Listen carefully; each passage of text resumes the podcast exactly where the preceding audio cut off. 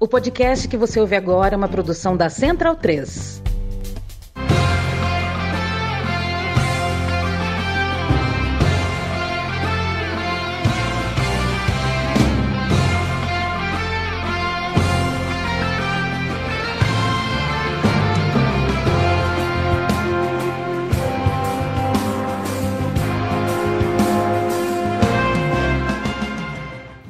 Boa noite, leitoras e leitores da Trivela, ouvintes da Central 3. Está começando mais um Trivela na Copa, parceria entre a redação descentralizada da Trivela com os estúdios da Central 3. Meu nome é Matias Pinto, começamos aqui mais uma jornada, oitavo dia de Copa do Mundo, segundo domingo de competição. Estava até conversando com o Felipe Lobo, a quem já convido a se apresentar, de que acho que hoje foi o dia mais animado, né? Da, até agora. Salve, Matias. Salve, bom você está e todos os amigos e amigas que nos ouvem. Foi um dia bom mesmo, foi interessante. É, acho que é, eu, particularmente, é, passei um pouco de raiva, porque eu, ach, eu achei que o Japão ia jogar melhor. É, mas me diverti muito com a Bélgica perdendo de Marrocos. Eu vou confessar que achei muito interessante. É... E, e, e, Croácia e Canadá foi um bom jogo, né? Foi um bom jogo também. É... O Canadá tem problemas é... que, é... que são normais para uma seleção muito tempo afastado, né? Que ninguém ali jogou uma Copa. É, contra uma Croácia que é um time mais veterano, né? E que é, num momento né, de vir do vice-mundial de 2018. Então, é, Croácia sentiu o cheiro de sangue e não perdeu a chance é, de vencer e vencer bem, né?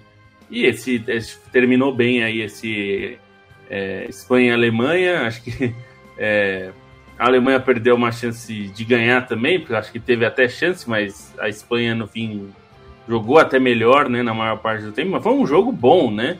É, a Alemanha sofre um pouco contra a Espanha mas não quer dizer que vai sofrer contra outros adversários, né? É, eu, eu, nunca descarto, assim, acho que a Alemanha não tá jogando grande coisa, tá meio desorganizada, mas uma vez que classifiquem, né, Matias, como a gente sabe da Libertadores, uma vez superada a fase de grupos, o que passou, passou, né? Aí a vida é outra. É, eu, se eu fosse é, da Espanha, eu ia tentar matar a Alemanha hoje é, não matar, porque mesmo perdendo não estaria eliminada, mas deixaria numa situação pior, né? Então eu, se eu fosse do time da Espanha, tentaria. E até acho que eles tiveram também chance. Foi um bom jogo. Os dois podiam ter ganhado o jogo, né? ainda que eu acho que a Espanha foi melhor. Então acho que foi um bom dia de Copa mesmo. É, aquela velha máxima europeia, né? Futebol é um esporte de 11 contra 11 e no final a Alemanha sempre ganha, né? Então olho com a, com a Alemanha, que não é, claro, é um time que está aí em transição, tudo, né? É, é uma entre safra, mas não, não, não dá para descartar. E o Japão, que poderia né, ter se classificado já hoje, eliminando a Alemanha, pode estar se arrependendo. O Bruno Bolsante quer dizer então que você ganhou uma moeda com o Fulkrug, que aqui o nosso Vinícius Carrilho Beber diz que é apelidado de Janelinha por conta da, da, falta do dente ali. É, eu, eu apelido ele de, primeiramente, boa noite a todo mundo. É, eu apelido ele de pirulitão, né? Porque ele é aquele atacante gigantesco. E eu acho assim, o Stein vai falar melhor até da Alemanha, mas tá na hora do da, da Alemanha jogar com pirulitão, né? Tipo, bota um centroavante aí nesse time. É, porque mesmo no, no, no primeiro jogo também, assim, tem uma, um alvo para os passes da Alemanha é, tá, funcionou melhor do que. E, e, principalmente na hora da definição, né? Que ele só pegou. O Lobo até falou no nosso grupo, né? Que ele meio que tira o Musiala da frente e fala, sai, vou chutar pro gol. E só encheu o pé e fez o gol. É, acho que o. O Musiala tinha é, perdido uma chance antes também, que é, pelo amor, né? Porque a Alemanha tem esse problema, né? Assim, desde a aposentadoria do Close, assim, como, como que eu jogo na posição de centroavante, né? Teve várias tentativas, né? O Timo Werner seria uma opção, que é um cara muito mais móvel, mas ele não foi para a Copa. É, começou a Copa com o Havertz de 9, não deu certo. Hoje o Miller não encostou na bola, ele não sabe ainda. Acho que nessa Copa do Mundo ele não sabe tipo, qual é o peso da bola, né? Ele não conseguiu dar um passe direito ou um chute. É, então, acho que a próxima tentativa tem que ser com o centroavante mesmo. Bem, e queria que o Stein já abrisse os trabalhos aqui. Vamos começar de trás para frente, né? Falar do, desse jogo entre Alemanha e Espanha, um dos confrontos mais aguardados né, dessa fase de grupos, é, o único envolvendo duas seleções campeãs mundiais, é, e que já tem né, uma, uma história própria né, na, no, nos últimos anos aí, né, se esbarraram em diversas oportunidades. É, e, são, e como eu tinha falado, né, em relação à Alemanha, estamos falando aí de uma transição, uma entre safra. A Espanha, eu acho que mais ainda, né, um time bem mais jovem é, do, do, que a Alemanha, quase não tem nenhum representante da geração multicampeã ali, da, da virada da década de 2000 para 2010. É, o Busquets acaba sendo esse símbolo, né, não à toa é o capitão da Roja, mas queria é, que o Stein começasse a falar também aí é, desse empate que deixa tudo em aberto no grupo E. É, só boa noite. Só para começar, eu vou discordar de vocês. Achei que o, o, dia de ontem da Copa foi melhor do que hoje. Gostei, achei que foi um, um cardápio mais variado de jogos. Nuances Gostei mais de, de ontem também. É, nuances diferentes dos jogos. É, para começar, vou, vou, falar um pouquinho, um pouco mais da Alemanha, né? Porque era um time que tinha essa necessidade de mudança, é, não tinha respostas tão simples por tudo que deu errado no ciclo, mas fez o básico, assim, que era tentar acertar um pouco mais o meio e a defesa, né? O Hans Flick é, trouxe o Zully para o meio, botou o Kerr na, o Kerr na, na lateral direita, tirou o Schlotterbeck, que estava errando demais, reforçou um pouco mais o meio-campo com três jogadores. Achei que, que essas peças acabaram funcionando bem, só que o ataque claramente desconexo, né? O time não acabava não tendo jogadas ao longo da partida. A Alemanha demorou um pouco para sentir a temperatura do jogo, né? A Espanha com a circulação de bola, com a maneira como assustou ali de início com aquela defesa do Neuer meio no susto, né?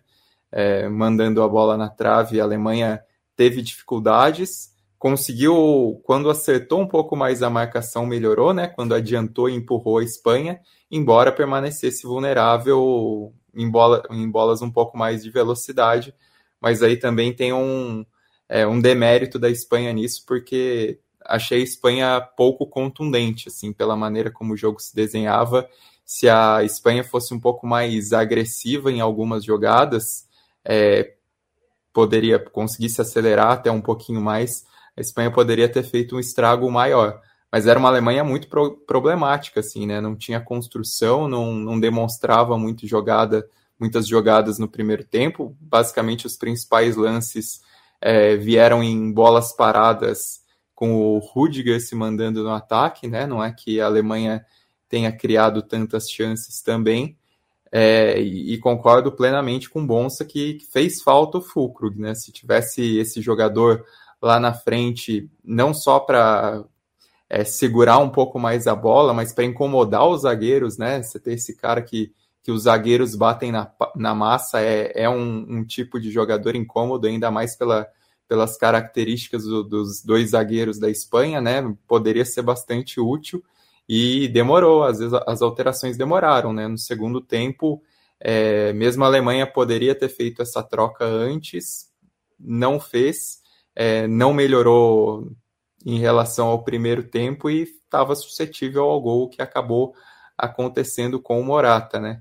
E aí, assim, depois o Fulkrug entrou, é, ajudou o time, e aí o ponto que, que eu vejo que o Fulkrug ajudou mais do que necessariamente o gol, é a ideia de fazer o simples, porque isso é um problema da Alemanha, algo que a gente discutiu no, no último programa depois da derrota para o Japão, é que a Alemanha tem dificuldades de aproveitar volume de jogo é, em chances, né, em transformar esse volume de jogo em chances mais claras.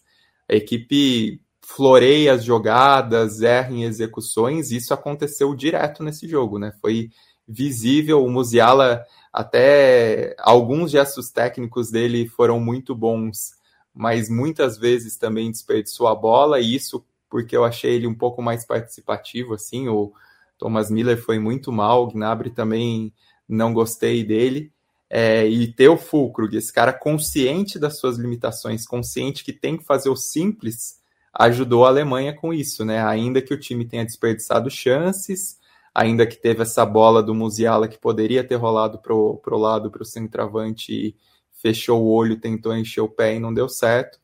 E aí o Fulkrug acaba resolvendo, no fim, até me parecia, né, um lance a Alemanha ali por volta dos 30 minutos do segundo tempo, teve um momento que eu falei, putz, o, o time desanimou da vitória, né, desistiu do jogo mas aí aproveitou numa roubada de bola, conseguiu construir o lance do ataque, o passe do Sané.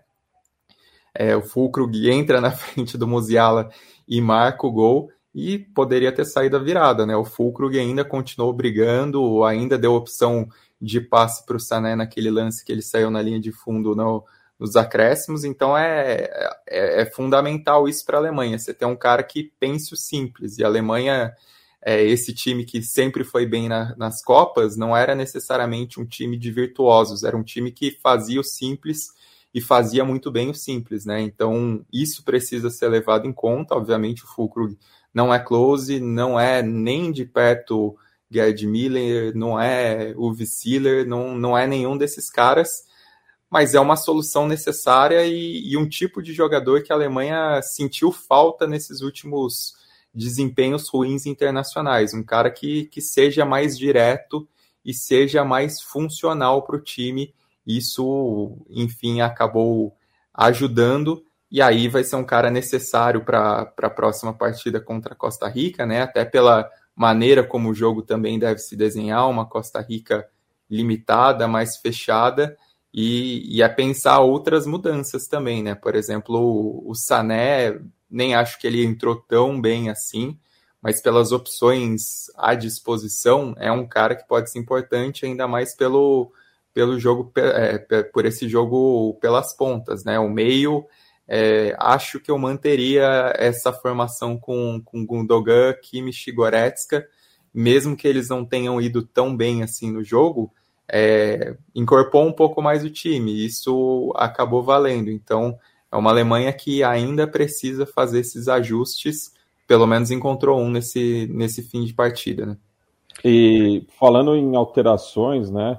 É, o Luiz Henrique, se ao mesmo tempo, né, ele acertou com a entrada do, do Morata, né? Porque a Espanha estava precisando desse último passe, né? É, e o Morata é isso, né? É um finalizador, ele não é tão participativo, tão habilidoso, né? Para fazer o jogo posicional, enfim, mas é, é um cara que empurra a bola para a rede, não tanto, mas é, mais do que a média dos seus. Você adora ele, né? Porra, mas, mais, mais do que a média dos seus companheiros. É, eu não entendi a saída do, do Alba. É, parece que ele pregou, né? Parece que é. cansou, mas foi justamente no setor dele que saiu a jogada do gol da Alemanha. Não, foi bem nas costas do Baldé, né? Assim, é. ele estava perdidinho ali. É, o Alba, assim, é, a Espanha perdeu o José Gaiá antes do jogo, né, antes da, da Copa. É, que é um lateral melhor do que o, o Baldé, pelo menos por enquanto, e muito mais experiente. É, o é um lateral... foi o segundo jogo dele, né? Exatamente. Espanha. É um lateral, por exemplo, o Luiz Henrique jogou com o Gaiá contra a Croácia nas oitavas de final da, da, da Euro. É, é, se, se o. Acho que a, a ele, o, Alba, o Alba também saiu no jogo contra a Costa Rica. O que eu acho que o Luiz Henrique está pensando é que assim, eu preciso mesmo do Alba no mata-mata.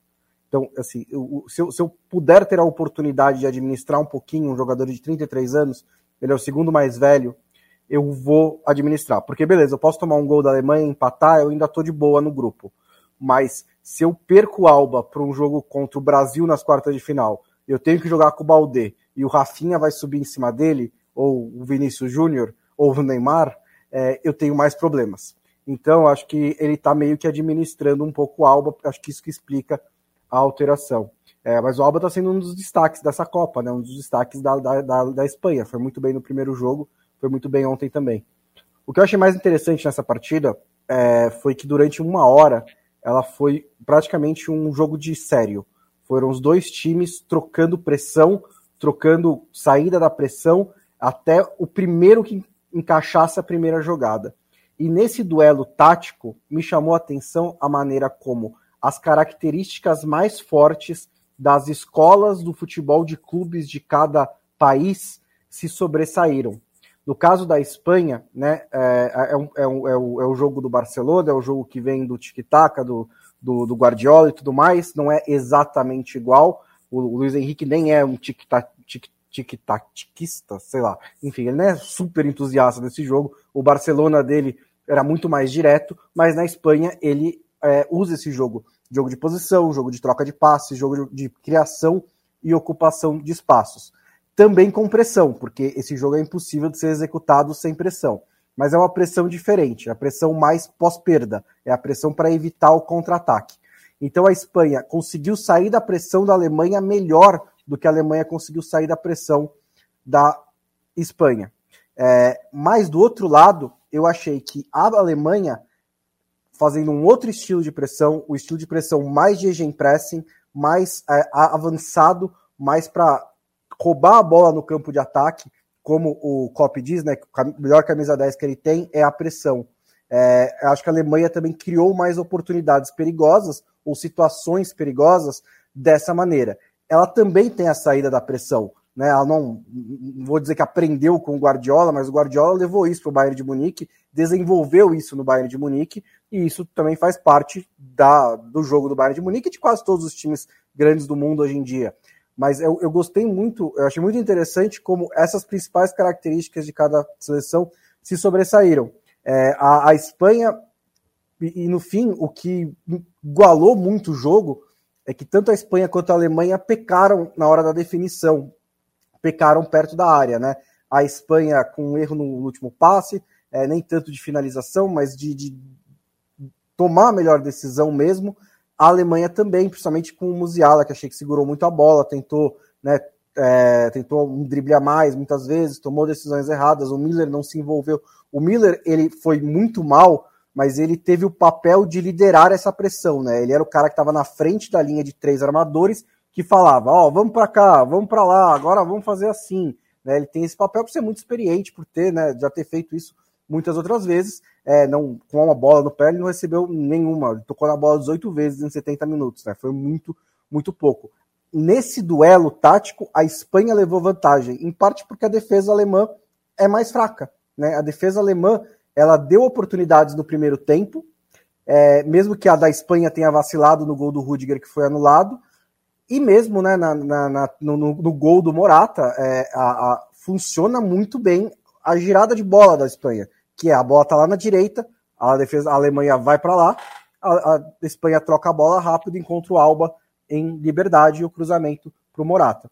Depois do gol do Morata, Aí virou uma maravilha, né? Aí foi a Alemanha que foi com tudo para frente, a Espanha teve contra-ataques, os dois times mudaram. É, acho que a troca do Morata pelo Asensio foi uma troca boa, embora os dois jogadores entreguem coisas diferentes. O Asensio sobrecarga mais o meio-campo, ele, é, ele é o falso 9 que recua e ocupa os espaços que o meio-campo abre. O Morata, ele também se movimenta, ele também trabalha, mas ele é mais jogador de área, mais definidor. Então, no fim, foi um duelo tático muito bom durante uma hora, e depois eles ainda deram 30 minutos meio de pelada para a gente. Né? E nessa pelada a Alemanha até se deu melhor. É, se, o, se, o, se, a simplicidade do Fukugri fosse é, contagiosa, talvez o Sané tivesse só metido a, o pé na bola naquela última, naquele último lance e virado o jogo até para a Alemanha. Eu achei que, no geral, principalmente em comparação com o segundo tempo do Japão, a Alemanha fez um bom jogo, fez um jogo ok contra a Espanha, contra um adversário bem mais qualificado. Achei que no geral também a Espanha foi melhor do que a Alemanha, mas pelo menos a Alemanha deu uma certa resposta é, e agora vai tentar resolver a vida dela contra a Costa Rica.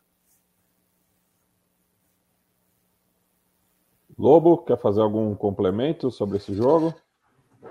É, é então, eu acho que a, a, a Espanha teve mais chances assim de, de, de, matar o jogo, acho que tinha mais possibilidades de fazer isso.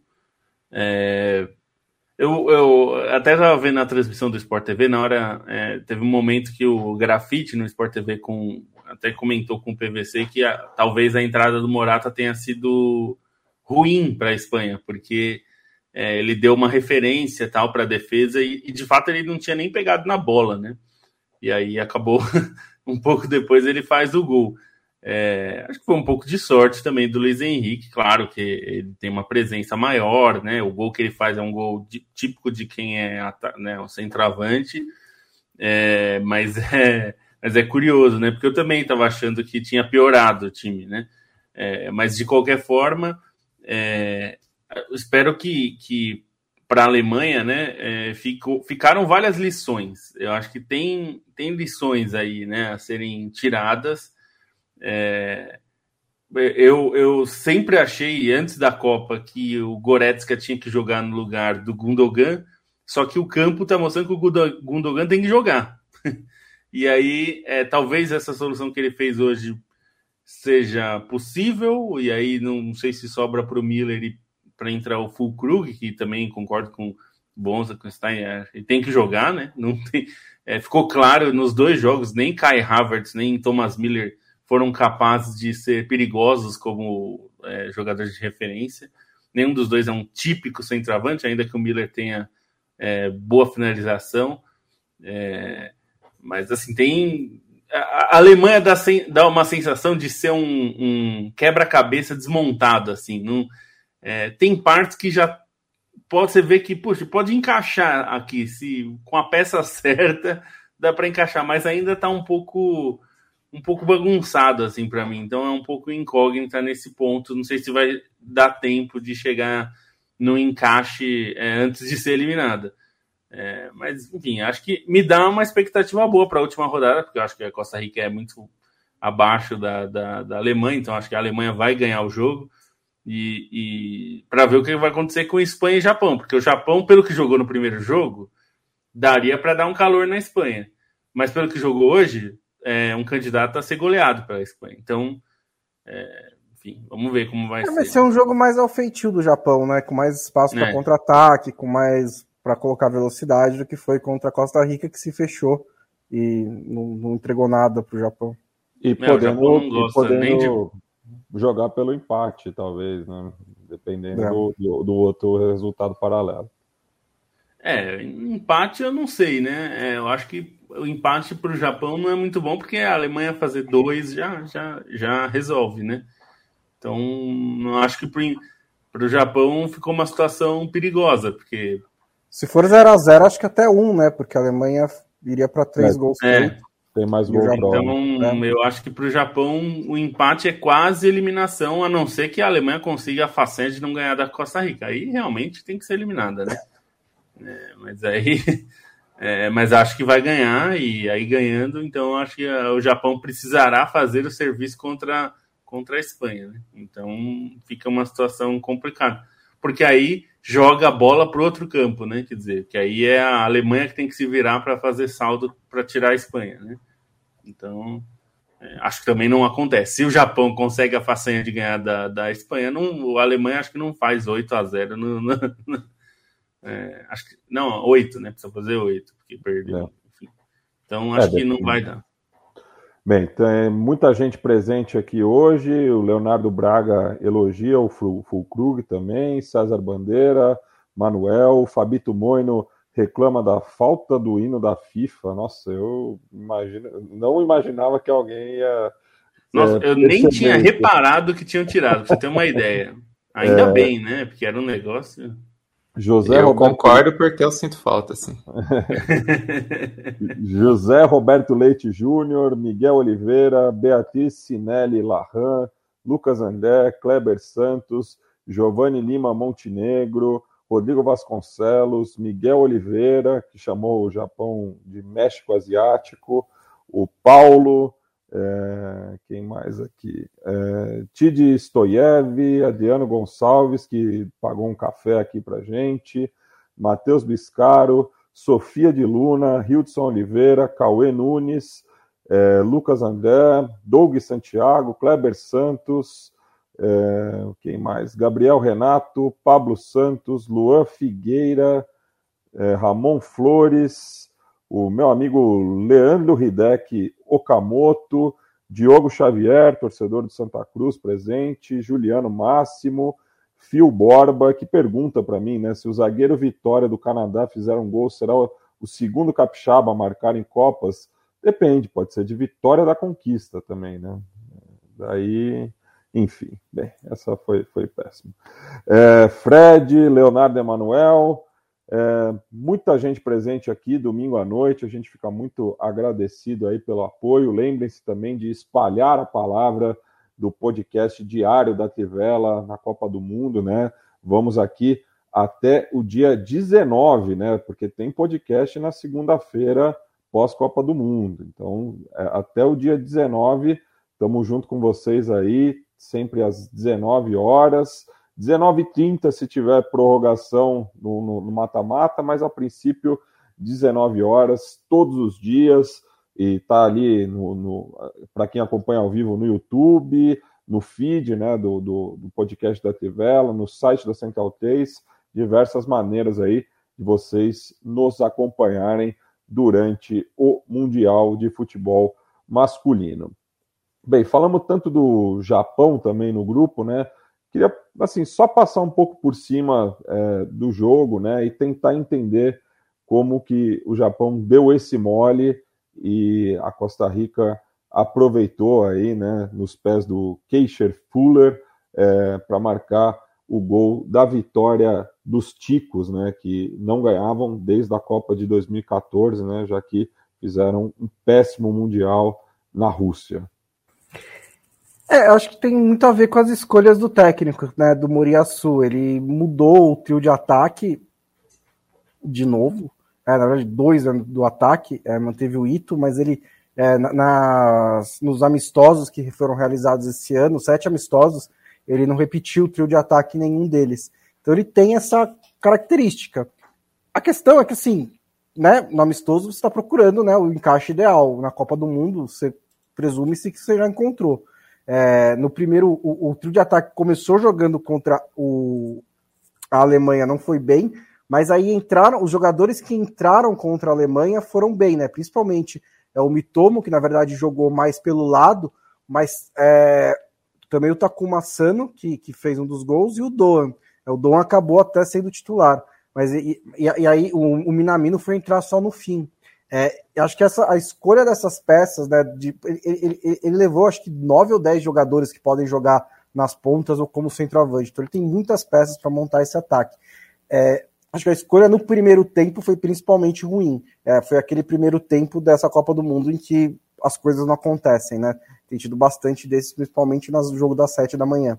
É, no segundo foi um pouquinho diferente, né? No segundo ele até já entrou, ele já volta no intervalo com o Asano no lugar do Ueda, é, depois ele coloca o Mitomo, é, coloca o Ito, é, na verdade o Ito não, não, começou, né? Foi o Doan, o Soma e o Ueda. O Ito entra no segundo tempo. E o Japão melhora. É que assim, não melhora tanto, né? O Japão é um time que tem dificuldade para furar defesas, né? Um time que funciona melhor em contra-ataque. E a Costa Rica, que tinha entrado com quatro zagueiros contra a Espanha, sabe-se lá por quê, voltou para a linha de cinco contra o Japão. Então travou um pouco mais. E o Japão não encontrou saída, né? Não encontrou o espaço para o gol. É, e a Costa Rica encontrou, assim, por acaso, né? Costa Rica não, não, não produziu no ataque, é, teve um chute da entrada da área.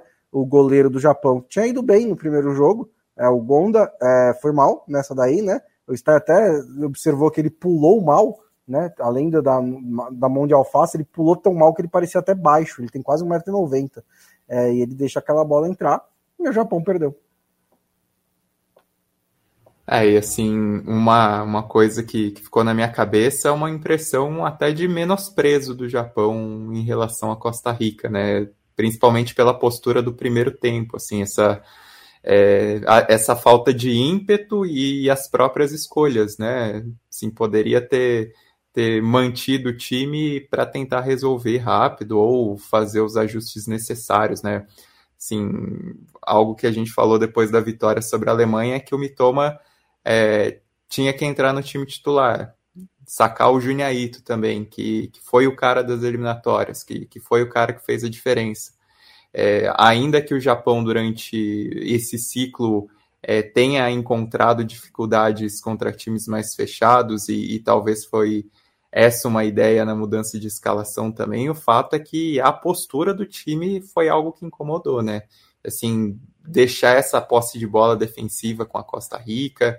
É, Costa Rica fez aquilo que estava nas mãos e no fim acabou premiada, né? Acabou encontrando esse gol. E aí, dos destaques da Costa Rica, o Francisco Calvo já tinha achado que é, do, de todas as coisas ruins que aconteceram contra a Espanha, ele foi um menos pior, e dessa vez ele foi o principal da zaga, né? Até não só algo que escrevi no texto sobre ele, é, não só que ele é, ajudou nos combates e foi muito importante também na, na construção, na saída de bola, nas ligações com, com o Campbell, ele soube fazer faltas, e isso foi muito importante no, naquela falta que ele mata o lance na entrada da área, porque seria uma, uma chance muito boa para o Japão, não a ponto de render a expulsão, mas era uma chance é, boa para o Japão. Só que isso acaba rendendo a, a suspensão dele para o jogo da Alemanha com acúmulo de amarelos.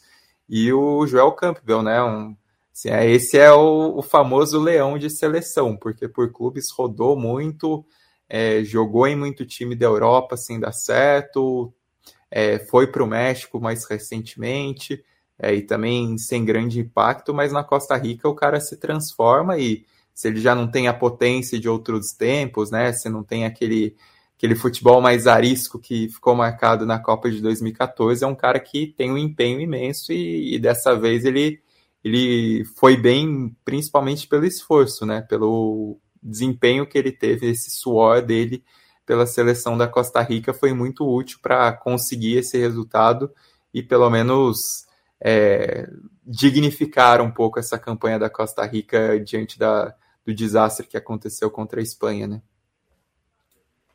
É, eu, eu, fiquei, eu fiquei um pouco surpreso que realmente o, o Japão conseguiu, o, o, técnico conseguiu errar a escalação pela segunda vez, né?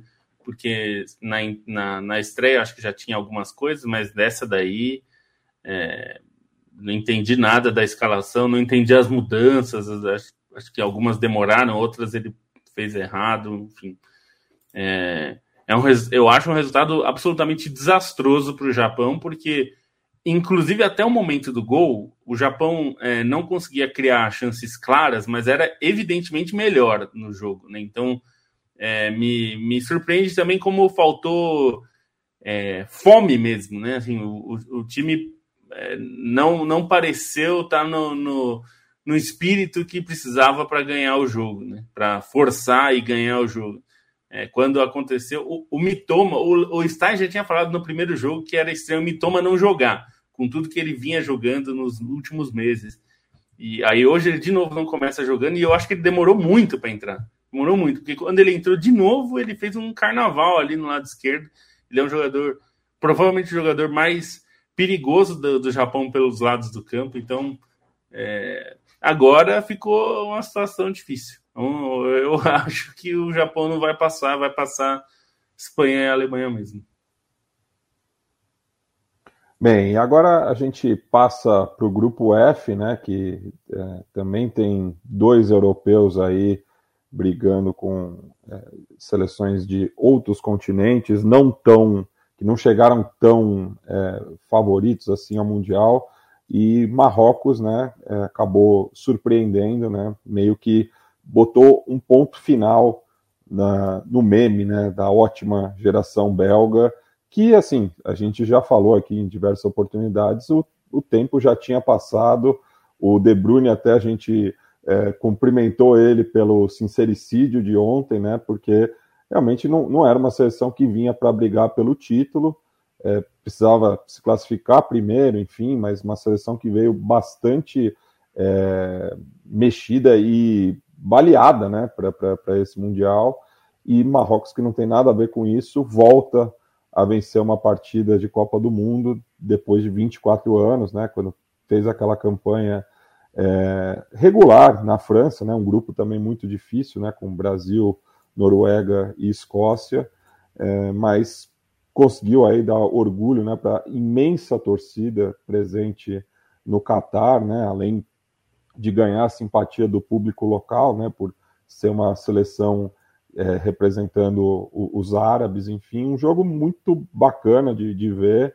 É, e um destaque também né, para é, o, o Ziet, né, que tinha até abdicado da seleção no começo do ano, né, aquele vai, não vai, e foi um jogador hoje muito importante, né, teve um gol é, bem anulado, né, por conta do VAR, mas mostrou o caminho para o seu colega de equipe, né, porque o, o primeiro gol de Marrocos saiu da mesma forma e depois é dele a jogada do segundo gol.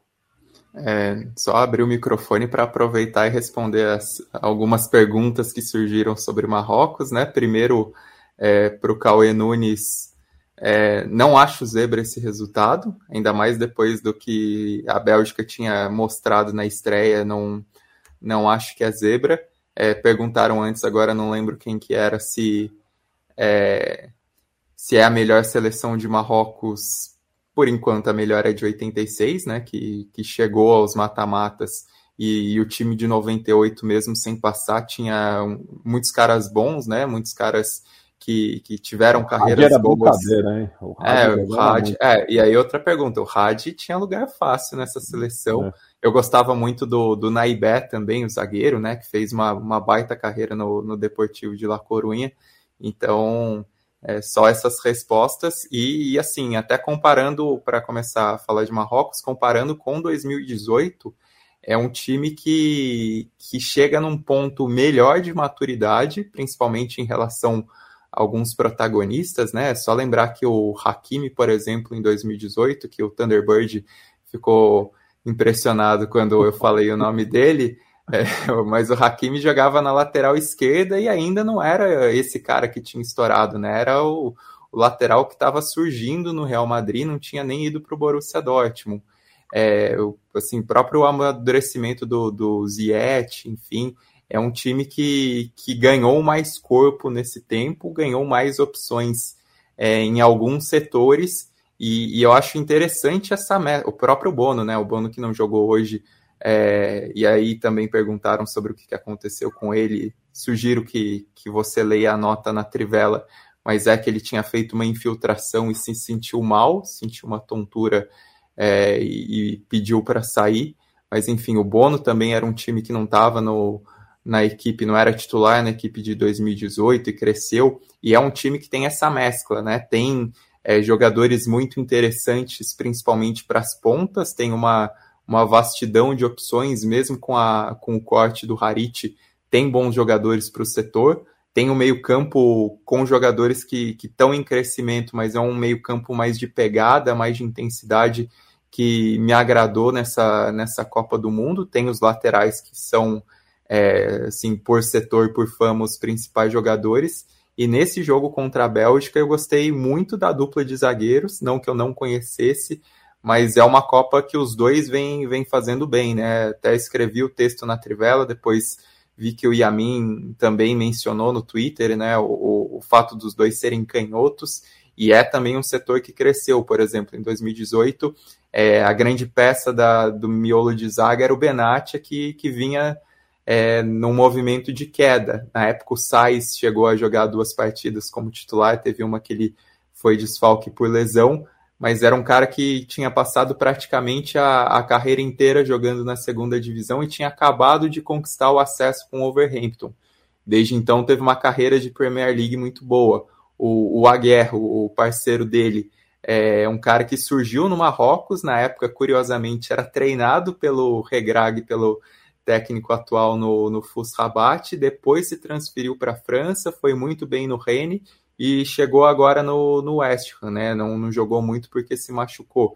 E é um zagueiro muito técnico, muito bom é, na própria construção. Então, o Marrocos tem essa mescla, né? Tem, tem essa, essa qualidade. É, não foi bem na, no jogo contra a Croácia, né? Ficou abaixo do que poderia produzir, principalmente ofensivamente. É, embora tenha se protegido bem, tenha o, o próprio Sofiane Anrabat fez uma ótima partida na cabeça de área ali, mas é uma seleção que, que eu vejo essa, esse equilíbrio que é muito interessante, essa qualidade em diferentes setores, e era né, algo que a gente já falava antes, das seleções africanas, é, chegava ao lado de Senegal como os principais times, mas no caso do Marrocos, com mais qualidade no papel do que necessariamente em campo por conta do ciclo conturbado, por conta da Copa Africana de Nações sem alguns dos seus principais jogadores por, por decisão técnica, e agora começa a corresponder, e aí também vários méritos para o Regrag, né, o técnico, que é, era uma, uma decisão fácil até para o Marrocos para substituir o, o Hali Hodzic, porque tinha um treinador que era identificado com a seleção, teve sua história como jogador, teve uma boa formação como técnico, é, fez grandes trabalhos, principalmente na revelação de jogadores ao longo da última década à beira do campo e vinha de um título da Champions Africana, né? Então, é, muito provavelmente seria o técnico para depois da Copa se o Rally Rodzic durasse e fosse demitido depois do resultado da Copa, e aí resolveram antecipar o processo e por enquanto está se pagando, né? Por enquanto é, tá, tá se mostrando um bom treinador e aí é uma o grupo F, o grupo F já era o meu preferido desde antes da Copa por por imaginar um equilíbrio mesmo como está acontecendo e por gostar dos trabalhos das seleções, por gostar um pouco das histórias e estar tá correspondendo. Quem não está correspondendo, quem está abaixo do que muita gente esperava, embora já desse esses indícios, é a Bélgica, né? E só para passar a bola, algo que, que também comentei na nossa conversa interna com o Bonse e com Lobo, é como essa Bélgica me dá um sinal de saco cheio. Os caras parecem que estão de saco cheio da seleção, que já fizeram o que tinham que fazer, que é, falta esse sangue novo para transmitir uma motivação nova e aí você percebe não só pela postura em campo, mas pelas próprias entrevistas, né? As entrevistas do, do De Bruyne são, são bem emblemáticas nesse sentido. Hoje teve é, alfinetada, se não, me, se não me engano, do Vertonghen no que o De Bruyne falou. Os caras parecem que estão de saco cheio, assim, que estão cumprindo tabela na Copa, porque já não estão com, com o mesmo gás de antes, já não estão com a mesma confiança de antes e aí resulta no, no que aconteceu, né? Um time sem ideias, muito repetitivo, dependendo de jogadores que, que já passaram do ápice, e assim, Canadá não venceu ainda. Tem problemas claros o Canadá, a gente vai falar um pouco disso, mas pela motivação do Canadá, desculpa, estou viajando, a Croácia, que, que joga a última, a última partida contra, contra a Bélgica. Mas a Croácia, assim, pelo que jogou hoje com o Canadá, tem chances óbvias de, de ganhar dessa Bélgica, né? Não só pela qualidade e pelo banco que a Croácia mostra também, né? Que tem essa, essa possibilidade de jogadores de mexer com o banco, mas por essa própria conexão com a Copa do Mundo que o Canadá parece que perdeu, que passou o momento. E eu acho que a comparação Bélgica e Croácia é boa, é, como os dois enfrentaram o Canadá, porque o Canadá foi com tudo para cima da Bélgica, foi com tudo para cima da Croácia. A Bélgica simplesmente aceitou, né? Falou, ó, oh, estamos com problema aqui, os caras estão pressionando, não estamos conseguindo sair. A Croácia, que é um time que tem muito brilho, né? É, mais do que a Bélgica nessa Copa, pelo menos. É, não vou falar do geral, mas é um time que foi para a final da Copa do Mundo, que é, salvou uma campanha na Euro, é, que fez um, um nos últimos anos teve grandes vitórias, né? Um time que está envelhecido, é quase tão velho quanto a Bélgica, mas é um time que tem é, joga os jogadores com a camisa da seleção estão apresentando mais essa, essa, essa, esse orgulho, né? Assim, eles, eles, eles sabem que eles estão chegando ao fim de uma caminhada muito longa, mas eles querem esticar o máximo possível. A Bélgica parece que já está realmente de saco cheio.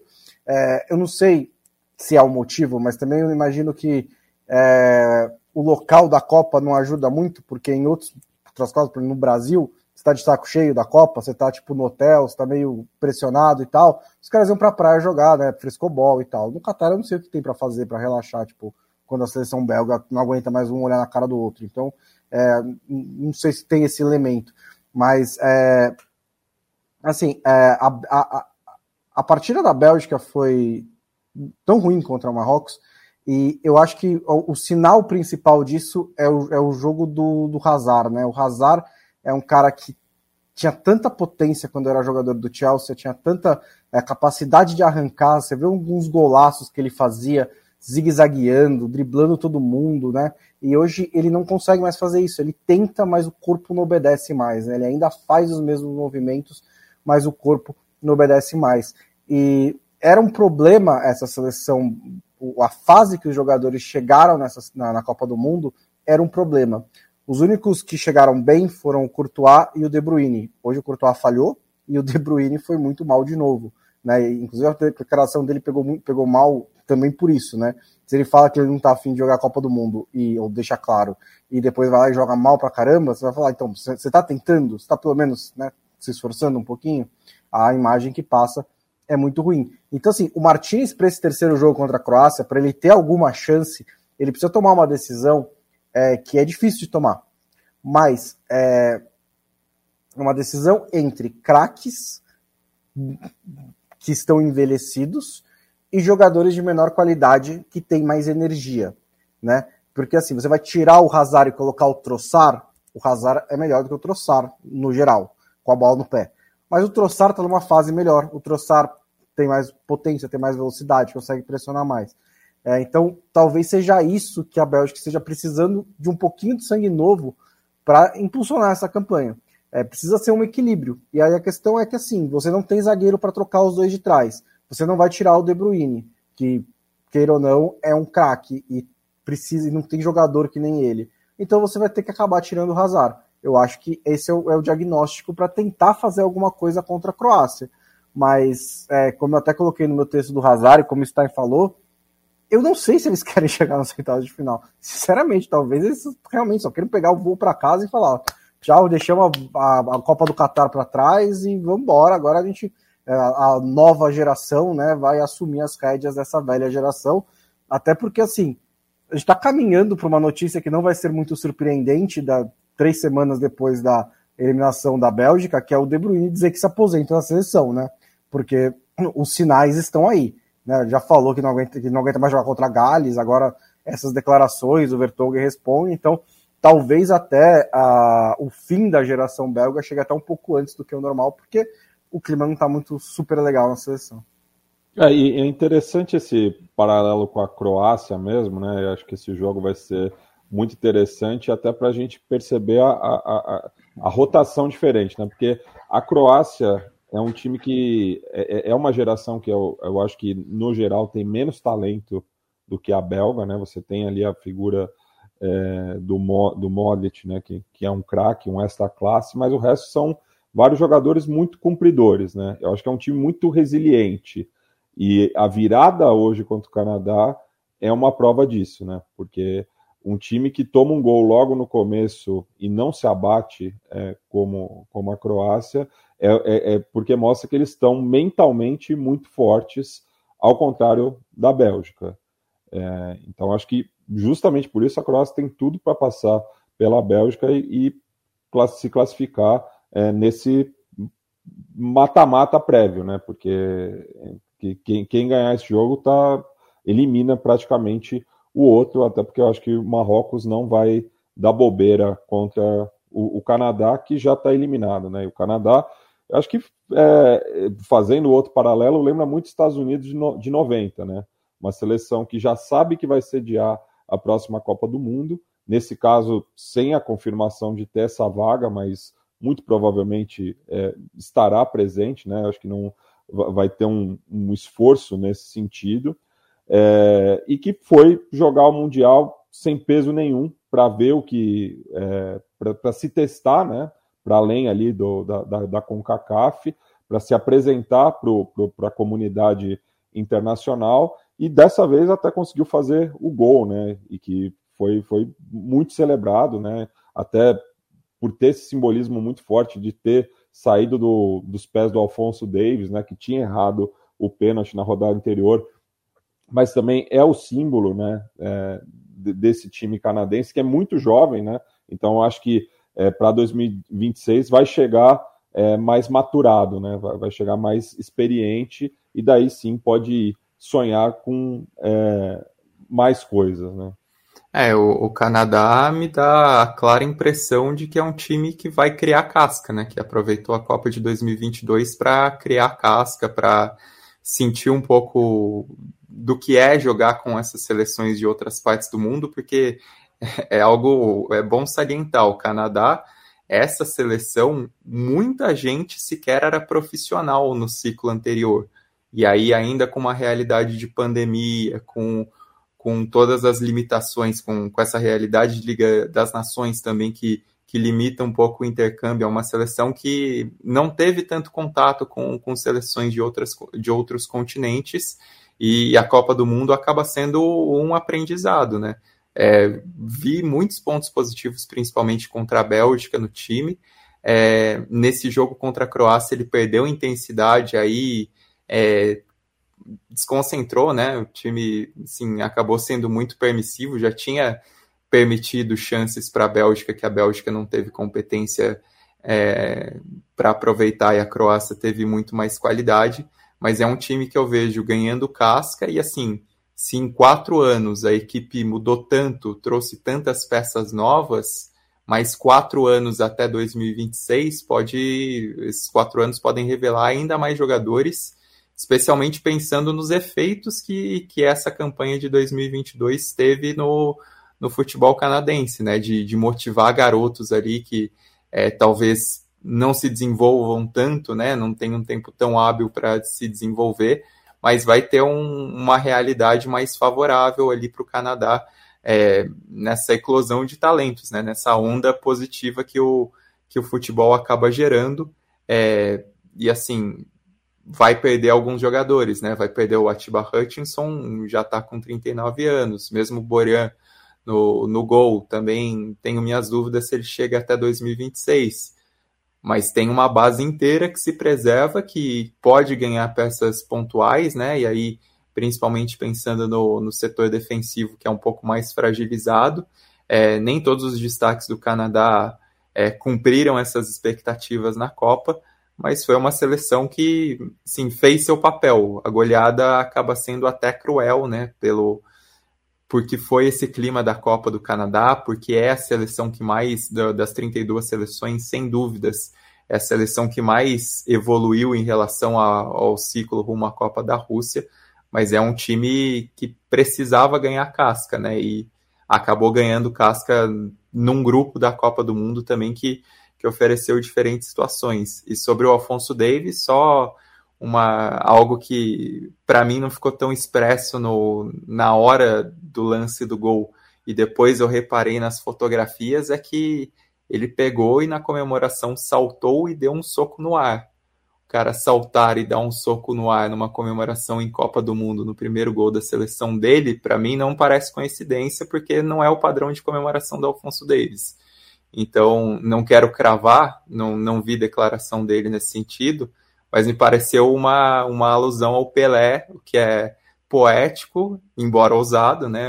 Comemorar igual o Pelé em uma Copa do Mundo, mas achei uma cena muito legal e, e, as fotos são muito bacanas, assim, desse momento, né? Porque a comemoração do soco no ar, é, acima de tudo, ela é fotogênica, né? Assim, grandes imagens do Pelé com peito estufado, o braço para trás dando soco, é, é algo muito fotogênico. E aí as fotos também estão tão muito legais, as fotos desse momento do Alfonso Davis. É um cara que, por tudo que representa, é, não só no futebol, mas né, nessa integração de uma, uma seleção que é formada é, por imigrantes, né? E ele tem isso bastante claro. Ele é um embaixador da, da causa pelos refugiados.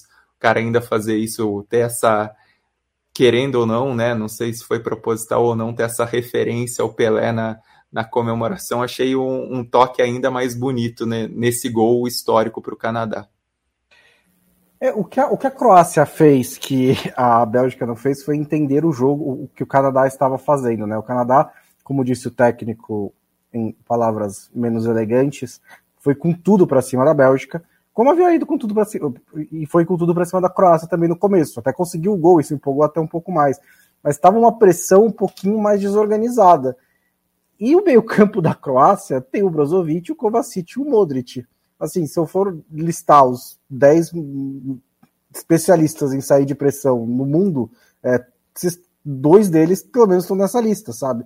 E o Canadá, os, os, os do Canadá até são, são bons, né? O, o joga no Porto e tal. Mas eles iam para cima do, do meio da, da Croácia, a Croácia pá, pá, pá, pá, e só tava esperando, né?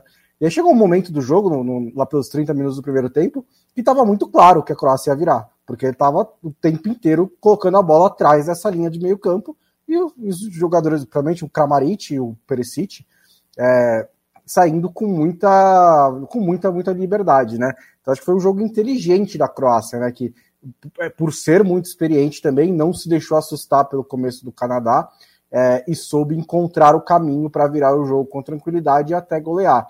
Uma mudança importante do Dalit foi a entrada do Livaja no lugar do Vlasic. É, o Livaja jogou como centroavante, bem móvel até, mas ele liberou o Kramaric para jogar pela direita, né? O Kramaric que é o principal atacante do time, não o goleador, o atacante é o Perisic, mas é o cara que se espera mais gols dessa Croácia, é o Kramaric, mas ele jogando como centroavante na estreia contra o Marrocos não foi bem.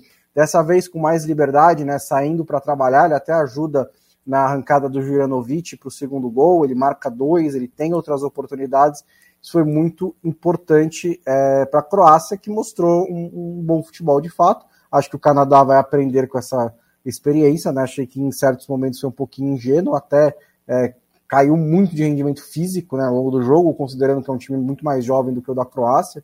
E falando nisso, até perguntaram aqui, disseram aqui que a, a Bélgica nem é tão velha, é, o De Bruyne tem 31, é, o Hazard também tem 31, mas ainda assim entrou hoje em campo com um time titular que tinha 30,5 anos de média, é quase tão velho quanto o da Costa Rica, e a idade não é tão importante quanto o espírito, né? E assim, o Hazard tá com espírito de 60, né? O De Bruyne dessa Copa também.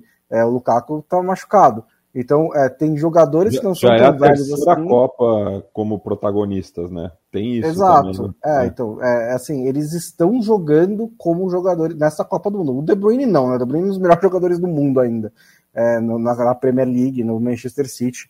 Mas nessa Copa do Mundo estão muitos deles jogando como jogadores é, veteranos, então não ajuda muito. Lobo, algum último comentário? Ah, é, é, me dá essa sensação, eu concordo com, com o Bonsa e com o Stein, e, e acho que também tem uma.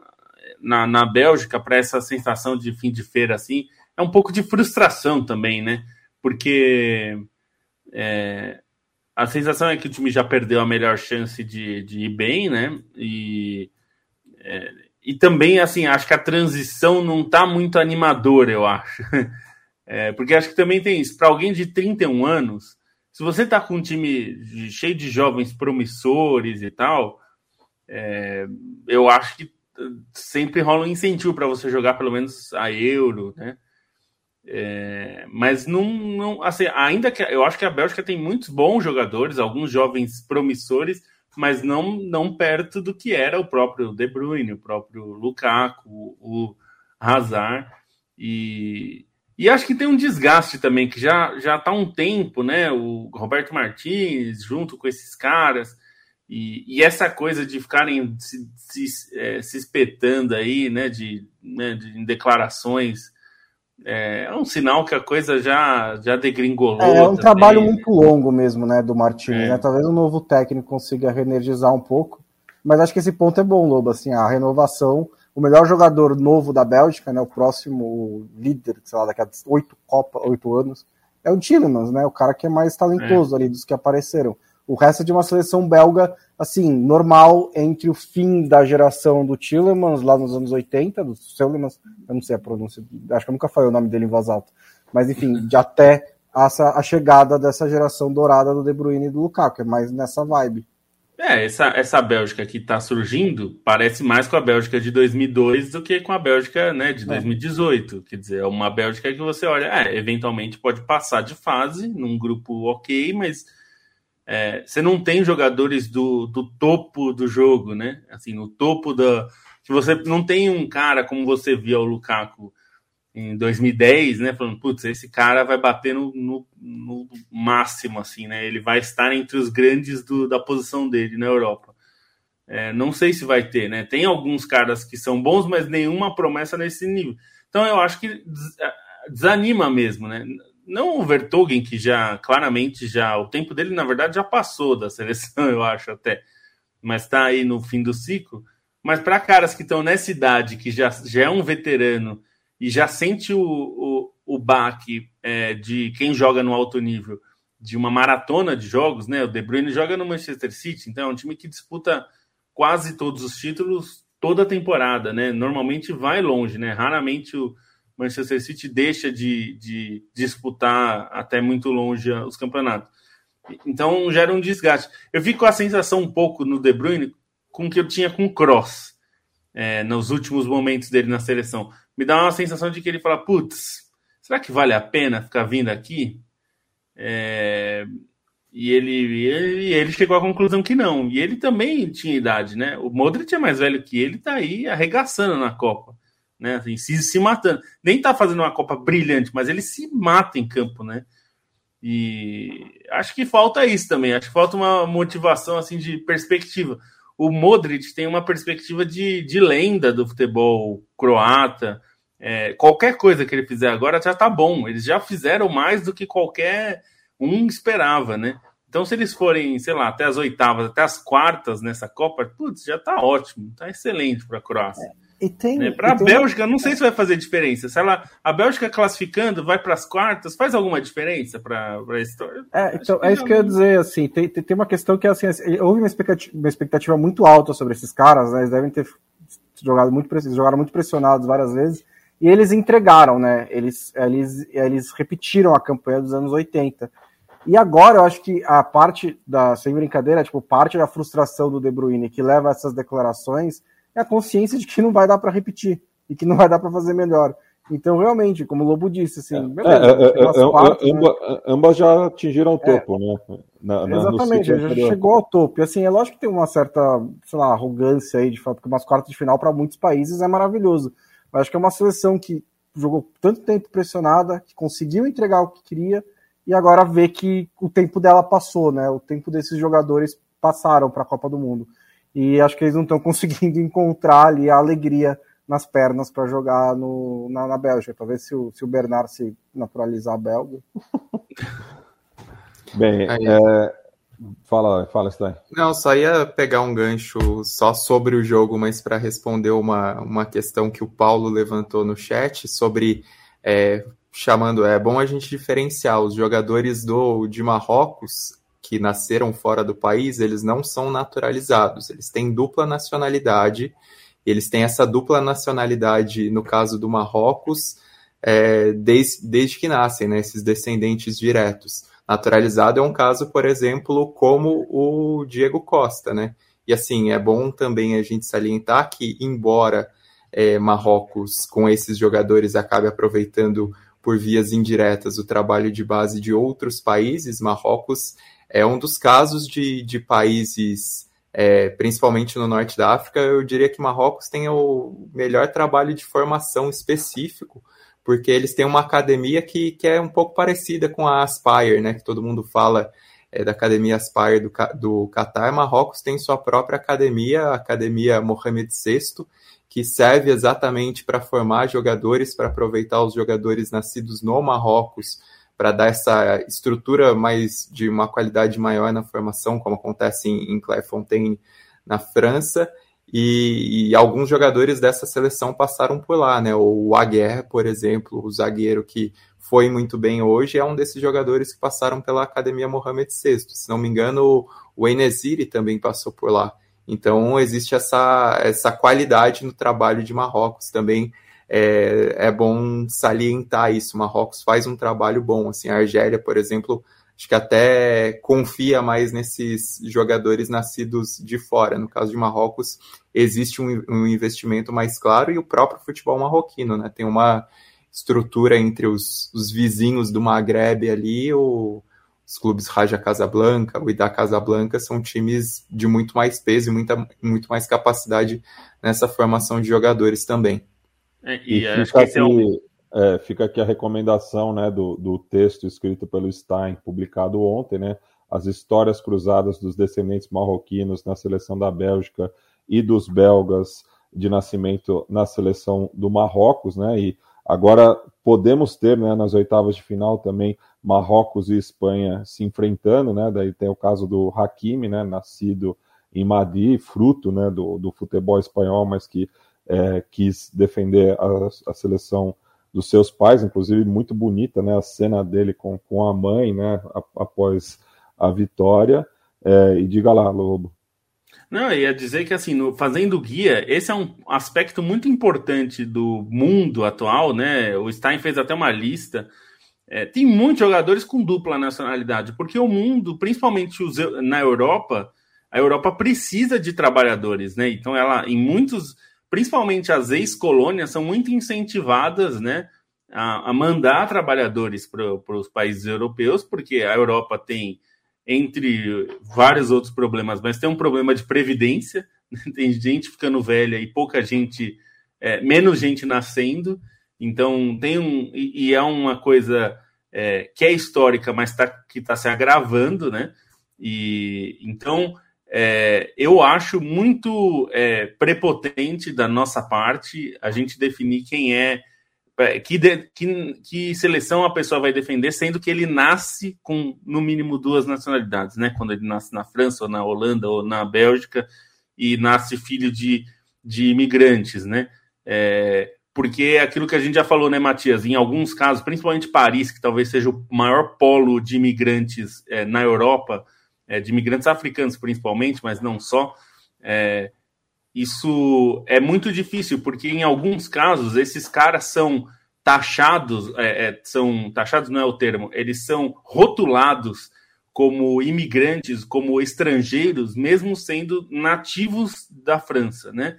É, isso para pegar o caso de Paris, tá? Que é um caso que a gente conhece. A periferia de Paris, de Paris é muito é, forte em futebol, né? E Paris é uma capital é, futebolística muito forte, embora o PSG não seja historicamente uma potência europeia, mas o, a, a Paris é uma, um grande formador de talentos.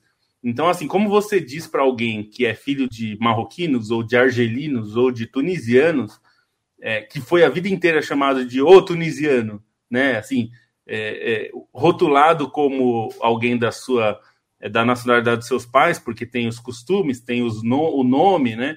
E tem tudo isso, Fenótipo, tem os traços né? físicos, é, exatamente. É, então, assim, claro que tem uma questão esportiva em alguns casos. É, é, é, é, normal que o jogador que perceba que ele não vai conseguir jogar pela seleção francesa, por exemplo, escolha a dos pais deles, e eu acho que é legítimo também. É, não tem nenhum problema nisso. É, ele tem direito a essa nacionalidade. Né? Eu vejo alguns é, conhecidos e até amigos meus que são, que são cidadãos de outros países, porque têm a nacionalidade, e que e muitas vezes se identificam com esse país. Né? Eu tenho uma amiga que é filha de português, a mãe dela é portuguesa, e ela torce para a seleção de Portugal, mais até do que para o Brasil, porque a mãe dela é portuguesa. Então ela, ela se sente muito parte de, da cultura portuguesa. Isso, né? Quem, é, quem que pode dizer que, que, que ela não tem direito a se sentir portuguesa porque ela nasceu em São Paulo, né? É, eu acho isso sempre então eu, Até eu um, um amigo meu que, que inclusive é, tem esse sentimento pelo Uruguai, né? pois é.